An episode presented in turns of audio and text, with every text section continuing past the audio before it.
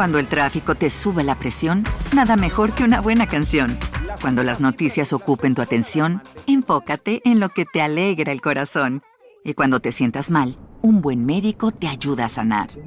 Sabemos que mantener tu salud es tu prioridad, también es la nuestra en Kaiser Permanente, donde trabajamos juntos para cuidar de todo lo que tú eres. Kaiser Permanente, para todo lo que tú eres. Kaiser Foundation Health Plan of the Mid-Atlantic Stay Inc., 2101 East Jefferson Street, Rockville, Maryland 20852. La ciudad Juárez, ubicada en el estado de Chihuahua, en México, es conocida a nivel nacional e internacional por la inseguridad que afecta a las calles de esta ciudad. Su historia llena de violencia, crimen y desafíos socioeconómicos han contribuido a esta triste reputación. Por una parte, el narco y el crimen organizado que afectan a esta ciudad al estar ubicada en la frontera con los Estados Unidos. Las luchas entre estas mafias han causado enfrentamientos de violencia fuera de serie. Por otra parte, la corrupción que afecta a gran parte del país, desde en las fuerzas de seguridad, el sistema judicial y el gobierno. Desde hace un tiempo, de igual manera, Ciudad Juárez no se siente como casa para las personas que lo habitan. Inseguridad, miedo, ansiedad son parte del día a día de las personas que viven en este lugar. Estos problemas no solo afectan a su calidad de vida, sino también a su psicología. Pocas veces se habla de cómo la constante muestra de violencia puede marcar profundamente la psique de las personas, causando que la civilización, los ciudadanos, sientan ese trauma hasta haciendo sus tareas más comunes. Ciudad Juárez enfrenta desafíos complejos en su lucha contra esta violencia y la inseguridad. La combinación de factores como el narcotráfico, la corrupción y la desigualdad ha contribuido a una vida difícil para las personas que viven en esta ciudad, especialmente para las mujeres. En el oscuro panorama de la ciudad Juárez, los feminicidios representan un aspecto especialmente perturbador. La ciudad ha sido constantemente el epicentro de una crisis de género que ha visto la desaparición y homicidios sistemáticos hacia las mujeres, las adolescentes y hasta las niñas. Estos hechos, caracterizados por su brutalidad, odio y rechazo, combinada con la impunidad con la que se perpetúan, ha hecho que ellas, estas mujeres de Ciudad Juárez, no solo sientan miedo, sino también indignación y enojo al saber la posición de vulnerabilidad en la sociedad, como las complejas dinámicas de poder, misoginia y corrupción que contribuyen a esta situación. Un día 30 de agosto del año 2013, La Polaca, que viene siendo un periódico alternativo de Juárez, recibió un correo electrónico que sorprendería a las personas de la ciudad. En el correo se leía, creen que porque somos mujeres somos débiles, y puede ser que sí, solo hasta cierto punto, pues aunque no contamos con quien nos pueda defender y tenemos la necesidad de trabajar hasta altas horas de la noche para mantener a nuestras familias, ya no podemos callar estos actos que nos llenan de rabia. Mis compañeras y yo sufrimos en silencio, pero ya no podemos callar más. Fuimos víctimas de violencia sexual por choferes que cubrían el turno de noche de las maquilas aquí en Juárez y aunque mucha gente sabe lo que sufrimos, nadie nos defiende ni hace nada por protegernos. Por eso yo soy un instrumento que vengará a varias mujeres que al parecer somos débiles para la sociedad, pero no lo somos en realidad, somos valientes y si no nos respetan, nos daremos a respetar por nuestra propia mano. Las mujeres juarenses somos fuertes. Así es como comienza la historia de venganza de Diana, la cazadora.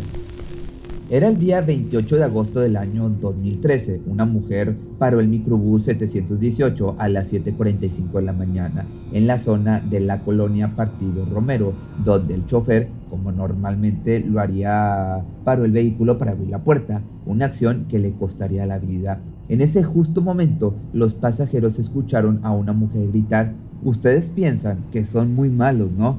Y después de esto, unos fuertes sonidos de disparos. Esta mujer habría sacado una pistola y le disparó en diversas ocasiones al conductor. El chofer llamado José Roberto Flores Carrera intentó salvarse arrancando el microbús para pedir auxilio. Sin embargo, no tuvo éxito y perdió la vida a causa de los disparos. Este fue la primera víctima de Diana, la cazadora de Ciudad Juárez. El día siguiente, 29 de agosto, a las 8.30 de la mañana, la misma mujer pararía el microbús 744 que recorría la avenida Tecnológico frente al complejo educativo de la Universidad de Juárez, cuando el conductor de 45 años de nombre Freddy Zárate Morales le abrió la puerta del microbús para que subiera fue asesinado de la misma manera que José Roberto Flores Carrera y fue un día siguiente a estos dos crímenes que se publicó el email que habría enviado Diana. En ese momento se instaló el terror en los choferes de la ruta en Ciudad Juárez. Muchos se negaban a manejar sus camiones. Solo 10 choferes de los 20 asignados a la ruta 4A en Ciudad Juárez acudieron a trabajar porque tenían miedo. El viernes ni un conductor de la línea que recorrían estos camiones afectados se presentó a trabajar.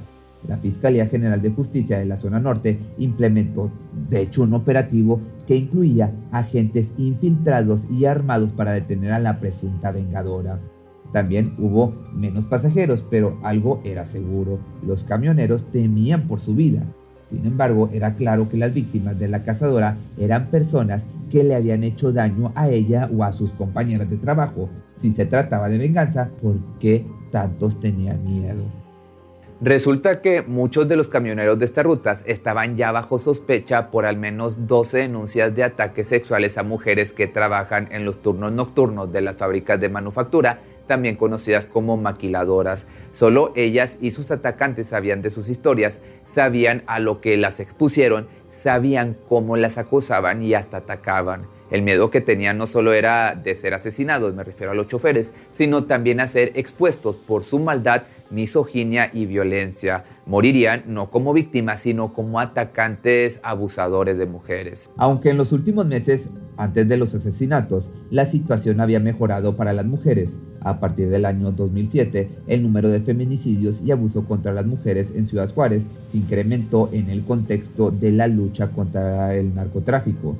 En 2008, después de que Calderón declarase la guerra a la mafia al crimen organizado, hubo un repunte de la tasa de homicidios, en particular de los cometidos contra mujeres. Así, en 2010 se produjo un feminicidio cada 20 horas, lo que sumó un total de 446 en el conjunto del año y el 69% de ellos tuvieron lugar en Ciudad Juárez. En 2011 hubo una muerta casi al día con 364 fallecimientos en los 12 meses. Según la Fiscalía, entre marzo del año 2012 y el mismo mes del 2013, 73 mujeres fueron arrebatadas de este mundo en Chihuahua. Más de la mitad de ellas perdieron la vida en Ciudad Juárez. Estos datos solo eran de feminicidios, la cual la mayoría quedaban impunes, los cuales no tenían investigación y estas mujeres que fueron víctimas quedaron en el olvido de un sistema de justicia que las ignoraba. Un asesinato violento era barrido abajo de la alfombra, era escondido en las oscuridades de la historia y recordado como uno de muchos. Ahora pensar en cómo todas las mujeres que llegaron a sufrir violencia sexual sin ser asesinadas podrían sentirse al ver cómo algo tanto tan fuerte como perder la vida era insignificante, cómo ellas podrían llegar a un sistema judicial imperfecto, corrupto y violento a pedir ayuda. Si nadie les creería, nadie las defendería y tampoco las ayudaría. Viendo esto, una de todas las que había, harta de pasar por estas situaciones, de ver violencia a donde voltear a ver, cansada de que esa fuera su realidad, como la de sus amigas, familiares y compañeras de trabajo, decidió tomar un poco de control y responder esa violencia con más violencia. Más de 20 testigos presenciales de los asesinatos entregaron testimonio al Departamento de Justicia de Chihuahua confirmando que se trató de una mujer de cabello rubio de entre 25 y 40 años que vestía de negro. Tras el primer correo electrónico entonces apareció un segundo correo anónimo dirigido al grupo Radionet, una emisora cercana a la frontera con Estados Unidos. En el mensaje decía, Diana, cazadora de choferes. Tengo la sensación de que desde hace un par de días me han estado siguiendo, por lo que temo por mi vida. Otra cosa importante es que se ha dicho que tengo un Facebook y eso no es cierto.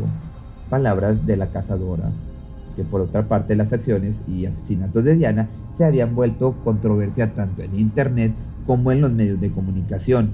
Algunos columnistas y reporteros, sobre todo del gobierno de Juárez, luchaban en contra de esta mujer, mientras los feminicidios, el narcotráfico y la inseguridad seguían presentes día a día. Se le dio el foco a esta supuesta asesina, en lugar de investigar y darle frente a la violencia contra las mujeres. Incluso el gobierno negaba la existencia de los feminicidios en Ciudad Juárez. A este grado habían llegado. Arturo Sandoval, portavoz de la Fiscalía del Estado de Chihuahua, dijo a CNN que el fin no justifica los medios, que nadie puede tomarse la justicia por su propia mano. Si ella fue víctima de un conductor de autobús o conoce a alguien en esta situación, tiene que denunciarlo y dejar que las autoridades hagan su trabajo, fue lo que dijo este hombre, pero ¿qué hace alguien cuando no es escuchado? Cuando los que deben hacer su trabajo no lo hacen. Sin embargo, pues muchos internautas mostraron su apoyo a Diana, obviamente, a Diana la cazadora, ya que muchos conocían la triste realidad de la violencia en Ciudad Juárez. Las historias de madres buscando a sus hijas desaparecidas y de las que lloran por sus hijas asesinadas movieron el internet para muchas personas para que sintieran empatía o a la vez impotencia hacia esta situación. Justificaban las acciones de Diana ya que en una ciudad sin justicia, esta parecía ser la única salida. De esta manera y tras el último comunicado de Diana, la enigmática y controversial de la televisión, Laura Bozo, esta persona chafa, presentadora peruana de aquel famoso talk show en Televisa Chafo, asumió la misión de buscar a esta enigmática mujer. Según cuentan los informes de Univision, Laura Bozo aterrizó en Ciudad Juárez rodeada de una multitud de personas y periodistas dispuesta a sumergirse en este intrigante caso. Con más de 25 visitas previas a esta zona, ella misma admitió que estaba tratando de conectar con la situación en un nivel personal, pero ya sabemos que esta mujer es puro show. Su objetivo, de igual forma, era claro, trabajar en un programa especial en colaboración con las familias de las víctimas, honrar la memoria de la última mujer asesinada en la ciudad y, en un intento audaz, buscar una entrevista clandestina con Diana, además de explorar la posibilidad de su entrega a las autoridades. Esta serie de eventos catapultó a Diana a niveles inimaginables de notoriedad como una mujer que en un acto importante cobró venganza por cientos de víctimas de feminicidio en Ciudad Juárez.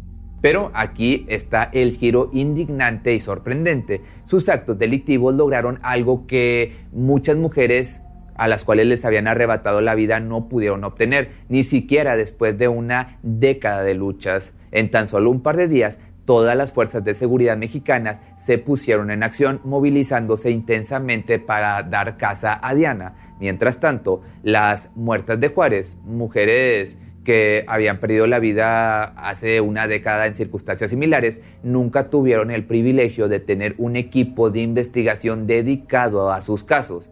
El contraste es evidente. La repentina presencia de Diana en la escena desató una tormenta de actividad policial, arrojando luz sobre la dolorosa negligencia que previamente se había ocultado en las sombras. De esta manera, Ciudad Juárez, con sus calles ensombrecidas por la inseguridad, llevó el peso de una historia dolorosa marcada por la violencia y los desafíos sociales. La situación ha generado no solo un impacto en la calidad de vida, sino también en la psicología de la población, dejando cicatrices profundas y duraderas en su bienestar mental.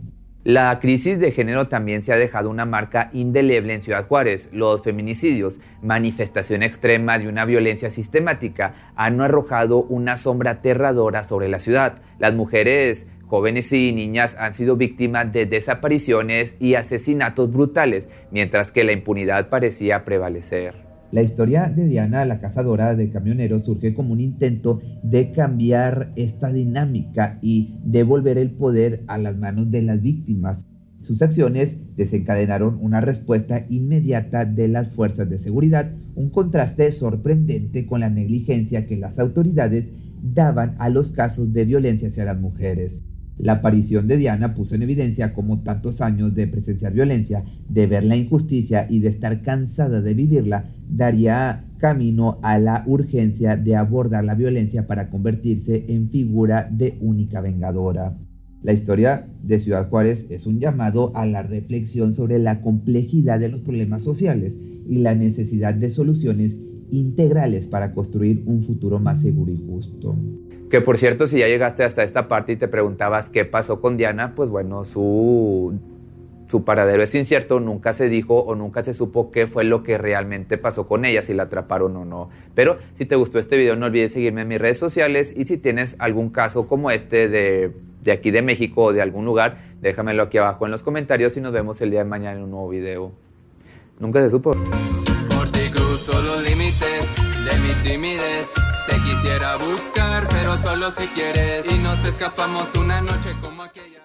¿No se merece tu familia lo mejor? Entonces, ¿por qué no los mejores huevos? Ahora, Egglands Best están disponibles en deliciosas opciones. Huevos clásicos, de gallina libre de jaula y orgánicos de Egglands, que ofrecen un sabor más delicioso y fresco de granja que le encantará a tu familia. En comparación con los huevos ordinarios, Egglands Best contiene la mejor nutrición como 6 veces más vitamina D, 10 veces más vitamina E y el doble de omega 3 y B12. Solo Egglands Best. Mejor sabor, mejor nutrición, mejores huevos. Visita egglandsbest.com para más información.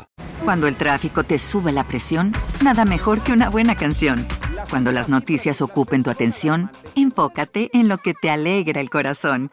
Y cuando te sientas mal, un buen médico te ayuda a sanar. Sabemos que mantener tu salud es tu prioridad, también es la nuestra en Kaiser Permanente, donde trabajamos juntos para cuidar de todo lo que tú eres. Kaiser Permanente, para todo lo que tú eres. Kaiser Foundation Health Plan of the Mid-Atlantic Stay Inc. 2101 East Jefferson Street, Rockville, Maryland 20852.